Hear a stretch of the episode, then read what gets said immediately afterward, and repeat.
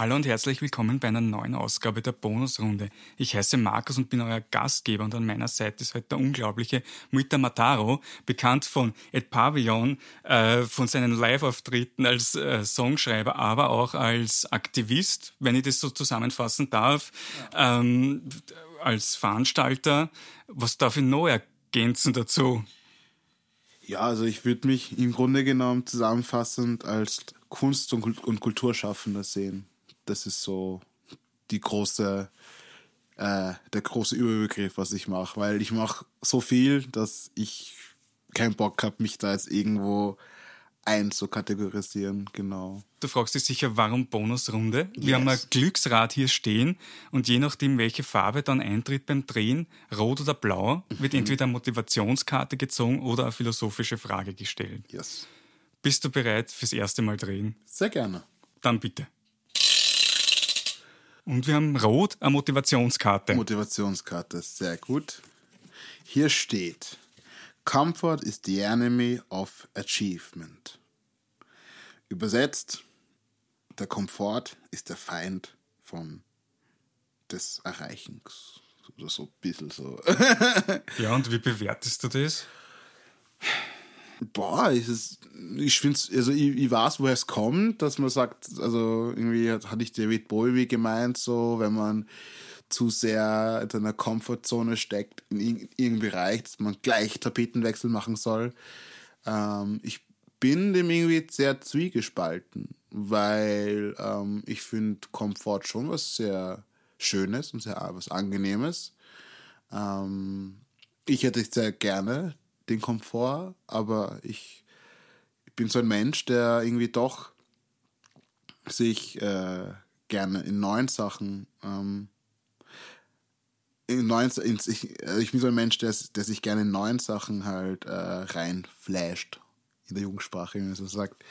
Ja, somit ähm, äh, genau bin ich da sehr zwiegespalten. Ich für ich hätte gerne eine Komfortzone, aber die existiert im Moment noch nicht. So. Ich wollte eben darauf fragen, ja. erlebst du es, dass du irgendwie öfters unter Stress bist? Oder wie gehst du dann damit um, wenn, wenn, das, wenn das passiert? Weil du hast ja gesagt, du hast viele Standbeine, sage ich ja, jetzt. Ja, voll, voll. Ähm, ja, jetzt gerade momentan mache ich gerade sehr, sehr viel, weil wir veranstalten am 9.6. In, in Kooperation mit Wir sind Wien, also wir, mit wir meine ich so mein, mein Filmteam, Austro Schwarz. Ähm, wir kooperieren mit Wissen Wiens Festival am 9.6. ein Konzert. Und das heißt, es trägt den Namen Austroschwarz in Concert. Ähm, was ist Austroschwarz? Austroschwarz ist ein Filmprojekt von mir, wo ich mich mit meiner schwarzen Identität in Österreich befasse. Also was für mich ähm, bedeutet, als schwarzer Österreicher zu sein. Und im Zuge des Dokumentarfilms haben sie überlegt, dass wir auch gerne ein Konzert zu dem Film machen wollen, wo wir ähm, andere POCs ähm, einladen, gemeinsam Austropop-Lieder zu covern. Das äh, ist so eine Art Kunstaktion in meinem Kopf, weil ich glaube, dass wenn man schwarze Österreicherinnen und Österreicher auf einer Bühne sieht, die dann nicht ähm, diesen, diesen Klischee erfüllen, die irgendwie trommeln oder so ein Scheiß, sondern einfach Fendrich und Danzer und Heller singen, dass das, glaube ich, viel ähm, in den Köpfen der anderen Menschen, die dann quasi zuhören, dass da viel was rattert. So. Sei es bei den weißen Zusehern und Zusehern, als auch bei den schwarzen Zuseherinnen und Zusehern. Genau.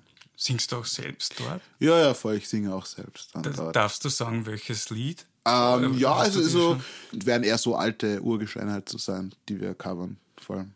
Darf ich fragen, da ja. in dem Zusammenhang, mhm. wie, wie, wie bist du oder wie, wie, wie ist dein Umgang mit dieser Musik? Ist das was, was du gern hörst, Austropop? Weil mhm. es gibt viele junge Menschen, die sagen, sie hören das nicht gern oder ich meine, es gibt dann so die neuen, neue Welle in yeah. dem Sinne, oder wie man das sagt. Aber yeah. wenn du sagst, die klassischen Lieder, yeah. ähm, ist das was, was, was du irgendwie gern hören, gehört hast, hörst auch? Oder ist das irgendwie ah, zwiegespaltene ja. ich glaub, ist mal, Geschichte, Geschmack ist oder. Es, ja. Es ist mal, glaube ich, sehr schwer zu definieren, was das Austropop tatsächlich ist.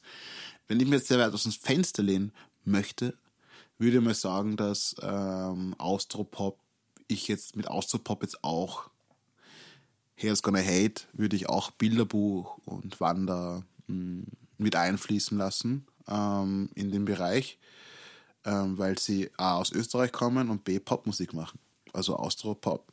So, klar, jetzt so im, in, in der musikwissenschaftlichen Blablabla Begriff ist Austropop eher so 90er Jahre, 80er Jahre, so Georg Danzer, Fendrich und sowas.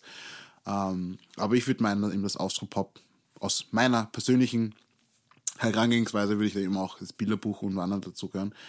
Weil so die Fenrich, Jürgen oder Jürgens Geschichten, die habe ich nie, nie so bewusst mehr angehört und mich nie so bewusst damit beschäftigt. Also ich tue mich jetzt mit denen beschäftigen, weil ich ja quasi ihre Werke nehme und mit dem eine Kunstaktion starte, indem ich ja quasi mit anderen schwarzen Künstlerinnen und Künstlern ja diese Lieder performe, also covere und mit Austropop ähm, neue Generation, neue Welle, also Bilderbuch Wander so. Das habe ich schon sehr intensiv konsumiert. Vor allem Bilderbuch habe ich sehr stark konsumiert. Seit dem ersten Album, elften Schillinge und nicht seit Schickschock. Voll. Äh, somit hat mich Bilderbuch sehr geprägt in meinem, in meinem Sein. Auch auf der Bühne halt so. Ich finde, Maurice ist ein super, super Frontmann, von dem ich viel gelernt habe. Ja. Austro Schwarz ist schon angesprochen worden. Der Film, wo mhm. dieses Konzert ein Teil davon sein wird. Genau. Das, ja? genau. Ähm, du führst doch selbst Regie dabei oder mit Regie. Genau. Habe ich gesehen. Genau. Ähm, was sollen die Leute dann daraus mitnehmen, wenn sie den Film dann einmal zu Gesicht bekommen werden? Genau. Also vorerst, also ich bin jetzt nicht per se ein Regisseur, also ich teile mir den Regieposten mit meinem, ein, mit einem sehr guten Freund, ähm, Helmut Kahner den habe ich kennengelernt äh, in der Uni. Wir haben gemeinsam studiert auf der FH Filmproduktion. Ähm, machen aber nicht mehr wirtschaftliche Sachen, sondern kreative Sachen. Genau, mit Helmut Kahn teile ich mit der Regie und produzieren tut das der Stefan Herzog. Also Grüße gehen raus an Stefan und Helmut. Ich liebe sie sehr stark, äh, weil die auch voll die ähm, Überzeugungstäter sind und voll an diese Vision glauben. Ähm, genau, und voll mit dem Helmut habe ich auch das Drehbuch geschrieben zu dem Film Austro-Schwarz. Und Brigitte tue ich auch, aber der Helmut ähm, ist so quasi die operative Kraft am Set, wo ich das Ganze komplett an, an ihn delegiere, weil ich ja auch vor der Kamera bin und eben auch andere schwarze Österreicherinnen und Österreicher interviewe aus unterschiedlichen Bereichen, also Journalismus, Politik, ähm, Aktivismus, Sozialarbeit, so auf allen, allen Bereichen so ähm, ich so ein bisschen schauspielen und tue mich auch selber auch filmen mit, mit meiner Handkamera. Ähm, warum Handkamera zusätzlich zum Film? Weil wir gemeint haben, als wir das Drehbuch geschrieben haben, haben wir, gedacht, haben wir irgendwie so gemerkt, so, ah, das wirkt alles zu glatt poliert. Wir wollen irgendwie mehr eine emotionalere Bindung haben zu mir halt so. Dann war die Entscheidung, ja, Handkamera wird schon cool und da habe ich mich auch so dokumentiert in so zwei Jahren. Also das Projekt hat begonnen Ende 2020 und das Projekt ist quasi noch immer im Lauf, ist noch immer mitten in der Produktion und tun auch noch immer Förderungen beantragen und so weiter und so fort. Ja, ich hoffe, ich konnte deine Frage beantworten. Das ist ein Riesentrum halt, so ein Riesenbaby, da weiß man nie so, wo man anfängt und wo man aufhört. Jetzt auch noch dazu, ja. gab es irgendwelche Komplikationen bei der Arbeit daran, die sie ergeben haben, vor denen du andere warnen kannst oder irgendwelche mhm. Tipps in die Richtung, falls sie auch gerne einmal sowas machen würden? Ja. Oder wie ist dein Erlebnis gewesen mit diesem Produktionsprozess? Ja, voll. Also das Problem, das Problem, es gibt kein Problem. Ich habe eigentlich wollte ich diesen Film nicht machen. Es hat sich aus einer Notwendigkeit irgendwie herausgestellt, weil Ende 2020, beziehungsweise, ich muss ein bisschen eine Vorgeschichte erzählen. Ich war ja ähm, 2020 ähm, bei, der Schwarz, bei einem schwarzen Verein tätig, die heißen ADOE, Afrikanische Diaspora Österreich, die in Wien tätig sind, die organisieren halt monatlich halt Stammtische, ähm, wo halt quasi andere POCs, also POC bedeutet People of Color, Bezeichnung für schwarze Menschen halt, für diejenigen, die es nicht wissen, was der Begriff bedeutet. Ähm, genau, ähm, wo wir quasi monatlich Stammtisch organisiert haben von und für POCs in einem Safe Space, begonnen mit, keine Ahnung, ein Pizzaabend oder ein, ein, ein, ein Sport, Sporttag. Also es war halt so, wir haben halt immer so unterschiedliche Themen gemacht. Und es war alles ehrenamtlich. Sprich, äh, nach einem Jahr habe ich mir dann gedacht, so, hey, ich möchte mich in meiner Freizeit, also Freizeit möchte ich mich nicht mehr so stark damit widmen, äh, weil ich einfach sehr stark gefühlt habe, dass ich irgendwie eine, dass ich gerne wieder auf die Uni gehen möchte und, und, und mein Wissen halt irgendwie quasi schärfen möchte. Dann habe ich mich inskribiert auf der Hauptuni für Theaterfilm und Medienwissenschaft. Habe dann eine Vorlesung besucht und wollte dann, das kann mich ganz genau erinnern, ich wollte dann quasi wirklich dann für das DEOP lernen. Bin dann am Weg nach Haus, habe ich dann nicht so mitbekommen, dass ein Journalist namens Simon Inu, ein, ein Journalist aus Kamerun, der in Wien lebt, der hat dann ähm, auf Instagram hat er dann quasi äh, gepostet, dass Menschen mit White Lives Matter Bannern den Markus Umofuma Denkmal überdeckt haben. Wer nicht weiß, wer Markus Umofuma ist, Markus Umofuma ähm, war ein Nigeria Nigerianer, der in Österreich Asyl beantragt hat in den äh, 90er Jahren. Dessen Asylantrag wurde dann nicht bewilligt und er musste dann quasi zurück nach Nigeria gebracht werden. Und auf der Reise zurück ähm, haben ihn halt zwei Polizisten äh, aus Österreich begleitet und haben ihn dann quasi, er hat sich halt auffällig verhalten, weil klar, niemand möchte wieder zwangsverschoben werden aus, aus einem Ort, wo man geflüchtet ist. Er hat halt gewehrt und die Polizisten haben ihn quasi mit Tapes zuge also zugeklebt und auch sein Mund und es ist quasi auch dran erstickt halt so bei der ganzen Geschichte. Und von diesem tragischen Fall haben, haben dann die Menschen, hat dann die Ulrike, ähm, ich, dessen Nachnamen ist mir gerade entfallen leider, aber Ulrike ist eine Künstlerin und sie hat quasi aus diesem Geschehen ein Denkmal gebaut für den Markus Umofuma, ähm, der quasi auf dem Platz der Menschenrechte steht. So, dieses, diese Geschichte, da haben eben dann Menschen Ende 2020 haben dann äh, mit White Lives Matter Bannern diesen Denkmal überdeckt. Und das war halt für mich eine komplette arge Provokation. Ich habe mir gedacht, so, hey, was passiert jetzt gerade? So, gerade so nach Black Lives Matter und so weiter hätte man gemeint, dass, dass Menschen mehr Respekt haben zueinander und dann bekomme ich sie wie mit und war halt voll geschockt und ich konnte halt nicht, ähm, weil dann habe ich irgendwie gesehen, dass die Schwarzen, dass die schwarze Community in, in Wien gemeint hat, hey, wir müssen das dort hingehen, Kundgebung machen, ein Zeichen setzen gegen Rassismus. Und ich konnte aus, ich war so emotional so aufgewühlt, dass ich nicht hingehen konnte. Und ich habe dann einen Instagram-Post gemacht, wo ich an meine weißen Allies, Freunde, äh, sie darum gebeten habe, dass sie eben hingehen sollen zu diesem Denkmal, um Solidarität zu zeigen. Nachdem ich dann dieses Video hochgeladen habe, habe ich mir dann gedacht, so, boah, irgendwie reicht für mich ein Post nicht, irgendwie reicht für mich meine Band Ed Pavel nicht, dass ich auf der Bühne den Leuten daran erinnere, dass sie sich lieben sollen. Und ich habe mir gedacht, hey, ich muss da was Größeres machen. Ich muss einen Film machen, der diese ganze komplexe Thematik ähm, thematisiert.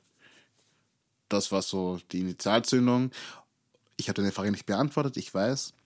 Wir haben halt sehr gehudert bei der ganzen Geschichte und wir haben halt glaub, gleich irgendwie Verein gegründet und wollten gleich so drehen, ähm, weil es halt für mich emotional nicht anders ging. Ich konnte mich nicht so, weil jetzt hätte ich, wenn ich, wenn mich jetzt jemand fragen würde, hey Mutter, ich möchte gerne einen Film machen, würde ich sagen so, hey, lass dir ein Jahr Zeit für ein Drehbuch, schreibt es nieder, trifft, connecte sich mit Leuten, die sich, die, die, die, sich, äh, oder connecte mit Leuten, die auch an diese Vision glauben.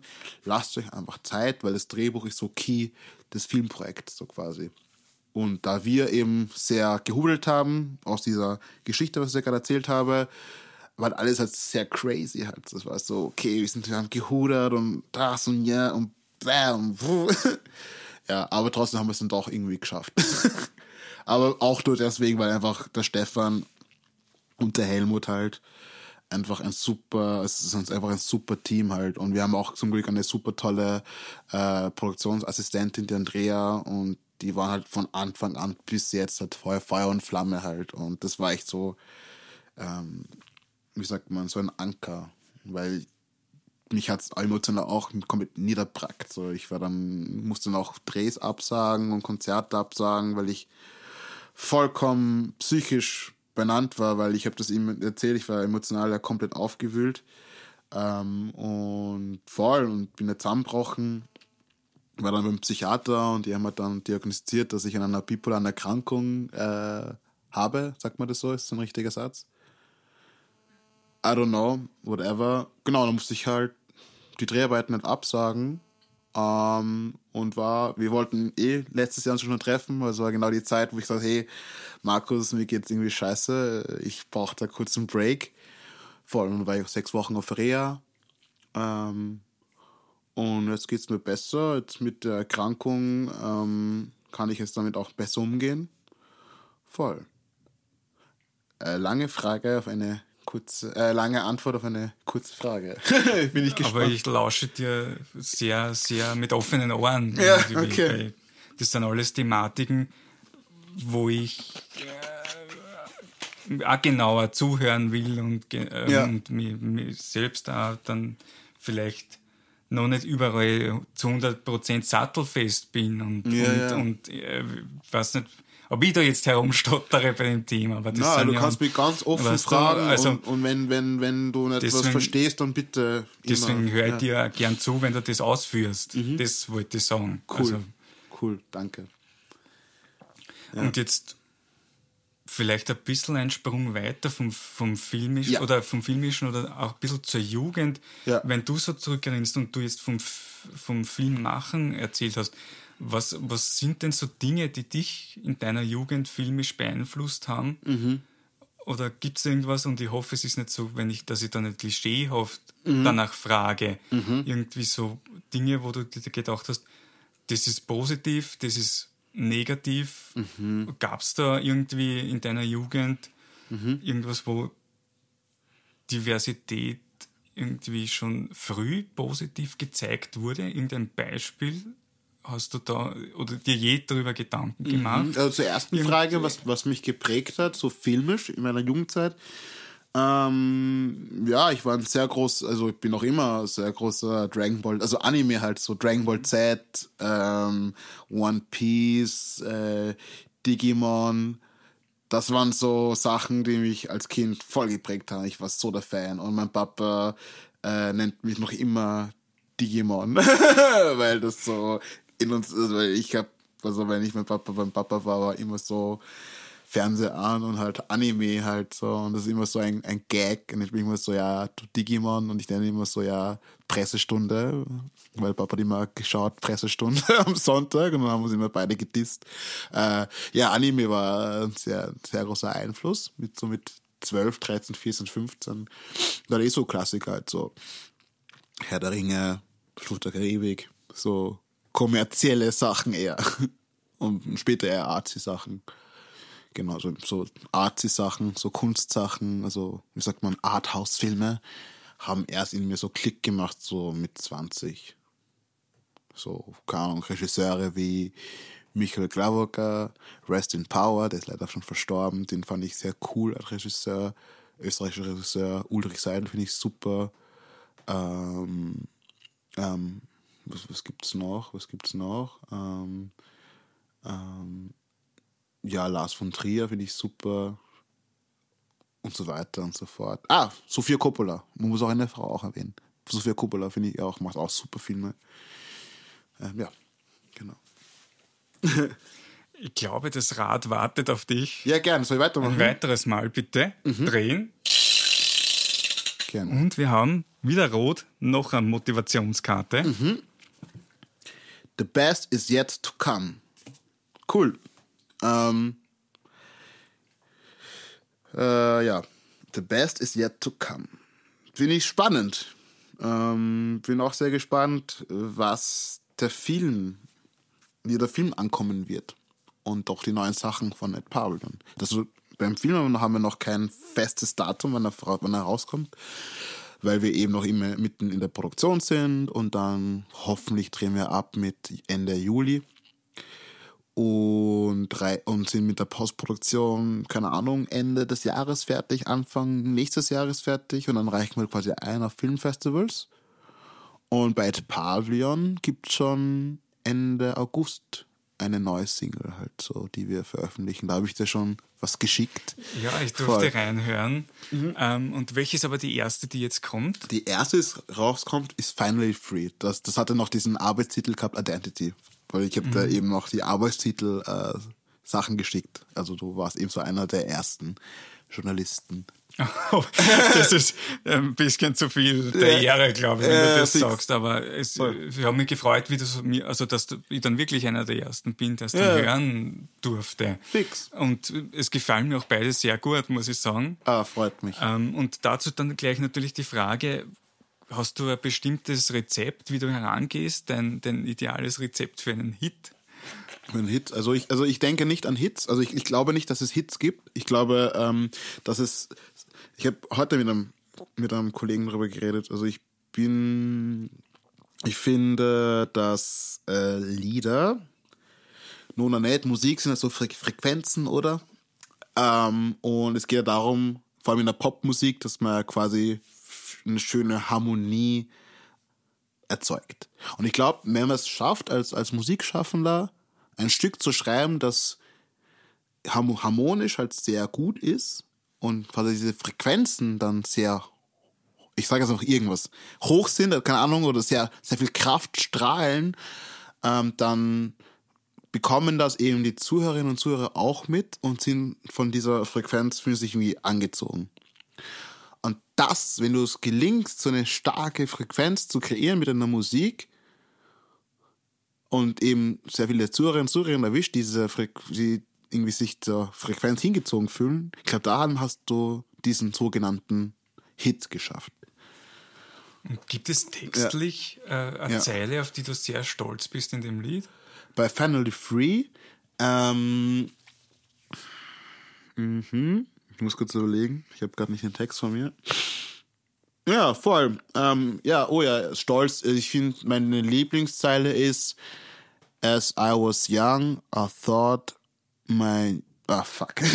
ich habe gerade den Text As I was young, I thought I knew how my life. Genau, as I was young, I thought I knew how my life would be. Also quasi übersetzt, als ich klein war, habe ich gedacht, wie mein Leben sein wird. Ähm, Anekdote halt aus meinem Leben, ähm, eben Mama, Papa, Umfeld, Schule etc. sagen einem so, ja, wenn du die Matura machst und wenn du brav studierst, dann wirst du einen tollen Job bekommen und dann bist du glücklich. so ganz, ganz blöd, überspitzt äh, formuliert. Und Uni habe ich nicht geschafft. Jetzt werde ich auch nicht studieren, glaube ich, weil ich noch zu viel zu tun habe. Matura habe ich irgendwie geschafft, über Biegen und Brechen.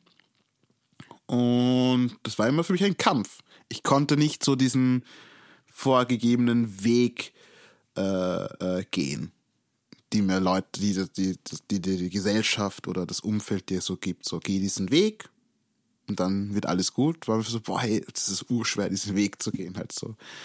Ähm, voll.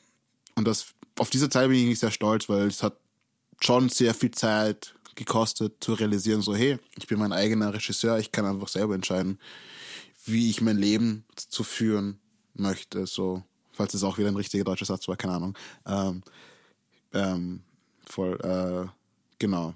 Ich bin erst jetzt darauf gekommen, so, hey, du kannst entscheiden, wie du zu leben hast und das ist auch gut so und du musst niemanden Rechenschaft schulden. Ja. Und ist, ist es leicht für dich eigentlich, die Sachen, die da verarbeitet werden in den Liedern, würdest du das genauso leicht in echt sagen können? Oder nicht. Wie geht's dir mm, mit, mit ja. der Thematik? Ja, also eher, also, oh ja, ich kann es schon sagen, also ich habe es äh, gerade jetzt gesagt, ähm, aber das zu realisieren, ähm, das ist eher schwierig, also quasi, dass wenn mir halt Unglück passiert, halt sei es, sei es psychisch oder halt umfeldtechnisch, oder wenn es halt wieder mal, keine Ahnung, Streitereien gibt in der Arbeit oder sowas. Ähm, oder wenn ich irgendwie unzufrieden bin von, mit Dingen, die nicht so funktionieren, wie ich es gerne hätte, dann bin ich schon. Ich bin ja nur ein Mensch und ärgere mich halt auch. Aber ich versuche, wenn ich es schaffe, versuche ich in mir zu sagen, so, hey, das sind alles nur so Sachen, die jetzt nicht ähm, ausschlaggebend sind auf dein Gesamtleben, so. Falls ich denn eine Frage beantworten mhm. konnte, ja, genau. Ich versuche ich versuch immer so ein bisschen so aus der Vogelperspektive auf Sachen zu schauen. Meistens gelingt es mir nicht, aber ich versuche es zu machen. Voll. Mhm. Weil ich dich äh, damals das erste Mal ja eigentlich als Musiker kennengelernt habe, würde ich gern wissen, ja. weil das was ist, was ich für mich nicht das so erleben Pölten, oder? kann. Nein, nein in, Wien, äh, ah, ja. eh in Wien. Mhm. Ähm, ist die, ist die Frage, wie, wie kannst du es beschreiben, das Live-Auftreten für jemanden, der das nicht erleben kann? Mhm. Mhm. Wie ist es für dich? Also wenn ich mit jemandem erklären müsste, wie das ist, live zu, live zu performen, also ich würde sagen, dass es für mich sehr schwer war. Also ich mache mit Ed Pavin schon über zehn Jahre halt Musik. Halt offiziell gibt es uns halt seit 2014 und davor war es eher so ein Schulprojekt, aber trotzdem mit dem Namen Ed Pavilion. Und es hat sehr lange gebraucht, ähm, meine Bühnenidentität zu finden. Ähm, und die ändert sich noch immer. äh, es ist auch sehr schwer, jemand zu sein auf der Bühne, weil man jetzt so richtig weiß, wer man ist, so quasi. Ähm, somit ist Bühne äh, schon sehr, sehr, sehr, sehr, sehr, sehr, sehr schwer, würde ich mal sagen. Vor allem schwer in der Hinsicht, dass man mal herausfinden muss, wie man auf der Bühne sein möchte. Weil es ist, alles ist erlaubt, ich denke mal so, wenn man eher introvertiert ist, sollte auf der Bühne, dann go for it. Sei introvertiert, aber versuch nicht extra, extra, extra, extra, extrovertiert, extrovertiert zu sein, wenn du es nicht fühlst, so. Wenn du extrovertiert bist, dann go for extrovertiert. Ähm, aber es macht keinen Sinn, was zum, auf der, äh, etwas auf der, auf der Bühne zu zeigen, wenn man nicht ist, so. Und das war eigentlich schwer, weil gerade als Frontmann bekommst du so viel Feedback seitens der Band, Publikum, Label, Management, Freundin, whatever. Du kannst so viel, so viel, viel Feedback. Du musst dann mal von diesem ganzen Feedback mal wissen, okay, wow, stopp. Was möchte ich eigentlich sein auf der Bühne? So. Und das ist einfach verdammt schwer. Und da muss man einfach urviel spielen. Urviel live spielen. So viele, so viele Scheiß-Shows spielen vor fünf Leuten, damit man einfach ready ist, dass man auch vor tausend Leuten spielen kann. Voll. Und jetzt, wenn es heißt so, hey, at Pavilion, ihr spielt morgen da vor, jetzt morgen die Chance, dass ihr ein Tappelstadion spielen könnt, sage ich, ja, fuck it, let's go weil ich ready bin. Aber so davor ist, wenn, wenn, wenn, das, wenn mich jemand vor fünf Jahren das gefragt hätte, wäre ich so, pff, also da muss man schon nochmal irgendwie, äh, ja, wäre ich nicht so ready. Aber jetzt bin ich ready, weil ich einfach weiß, wer ich jetzt bin, halt so, und was ich kann. Vor allem, was ich kann auf der Bühne. Das weiß ich jetzt sehr, sehr gut. Ja. Dann würde ich sagen, jetzt ja. dreh bitte noch ein letztes Mal. Sehr gerne. Let's go. Und wir haben blau eine philosophische Frage. Yeah, okay. Welche Kleinigkeit schürt bei dir sofort Misstrauen gegenüber einer Person? Ja, wenn Personen mich, also wenn ich vor allem Men Men Menschen treffe und die nie Fragen stellen, die nur von sich labern. Ich meine, ich das labe ich auch gerade sehr viel, aber das ist eben, du hast mich eben eingeladen. Ähm, aber wenn ich, äh, ich oft, also oft, manchmal treffe ich Leute, lerne ich Leute kennen und die fragen einem nie Fragen, stellen einem nie Fragen, wo ich mir denke so, yo, was, was geht in deinem Kopf ab? Das finde ich sehr unsympathisch. Aber vielleicht ist auch eine Unsicherheit, die in der anderen Person herrscht. Aber mich macht das immer, das ist für mich so ein Abturner, so, boah, langweilig. Weil ich stelle unglaublich gerne Fragen. Ich bin so ein, eine Gossip-Maus. Ich liebe Gossip uh, viele Fragen, sehr detaillierte Fragen. Und wenn einfach von, von anderen so keine Fragen kommen, ich so, Alter, dann kann ich auch nach Hause gehen. genau, voll. Ähm, ja, jetzt gehe ich wieder darauf zurück, dass, dass du sehr viele unterschiedliche äh, Dinge, Projekte hast. Was würdest du sagen, ist das Schwierigste an der ganzen künstlerischen Arbeit, ja. ähm, die du dir als Anfänger oder als Kind oder als junger Mensch ja. nicht so vorgestellt hättest, so wie sie aber jetzt ist? Ja. Kannst du das ja, also erklären? mir, mir fällt es sehr schwer als kunstschaffende Person und, als, und auch als Kulturschaffender, mir Pausen einzulegen. Das hat auch mit meiner bipolaren Erkrankung zu tun. Also ich habe dann sehr starke manische Phasen und wieder so depressive Phasen halt. Und in, in der manischen Phase ist es einfach unglaublich schwer ähm, abzuschalten. Und das heißt so nach der Arbeit, dass du einfach nicht mehr arbeitest und einfach nichts machst. Einfach niente. Und ich stehe auf in der Früh und komme halt am Abend um 10, 11 zu Hause und hacke auch durch. Aber jetzt habe ich irgendwie gelernt, dass eben durch meinen Psychiater und durch meine Therapeuten, Therapeut, jetzt nehme ich gerade keine Therapie gerade, das ist eher beim Psychiater halt, weil ich Medikamente nehme, merke ich einfach so, dass einfach Schlaf key ist. Also ich schaue, dass ich auch in meinen manischen Phasen halt einfach so meine sieben, acht Stunden Schlaf bekomme das ist ein Must und halt einfach regelmäßig essen, weil es einfach unglaublich schwer tut, dass ich einfach Pausen mache. Voll. Jetzt bin ich dann eh zum Glück dann äh, in Spanien, äh, weil ein Freund heiratet in Spanien. Das heißt, da werde ich einmal vier Tage, ich glaube, von Donnerstag bis Montag bin ich dann weg, genau. Und da kann ich dann hoffentlich abschalten, weil ich dann nirgendwo sein muss. Auf das freue ich mich schon sehr drauf voll. Aber ja, Pausen einlegen ist sehr, sehr schwer. Dann habe ich noch zum Abschluss zwei Fragen für dich. Gerne. Die erste ist, wann hattest du zuletzt ein Vorurteil und wurde es beseitigt? Mhm. Ah, okay, sollen wir gleich darauf antworten. Vorurteilen wurde es beseitigt. Ha, Vorurteil. Hm. Gerade momentan nicht. Ich habe, ich hatte damals so das Problem, dass ich so Everybody Everybody's Darling sein wollte aber es hat zu nichts geführt. Auf das scheiße ich jetzt eigentlich komplett drauf. Weil, ja. Ja. aber Vorteile habe ich gerade nicht so im Schirm. Voll. Andere Frage.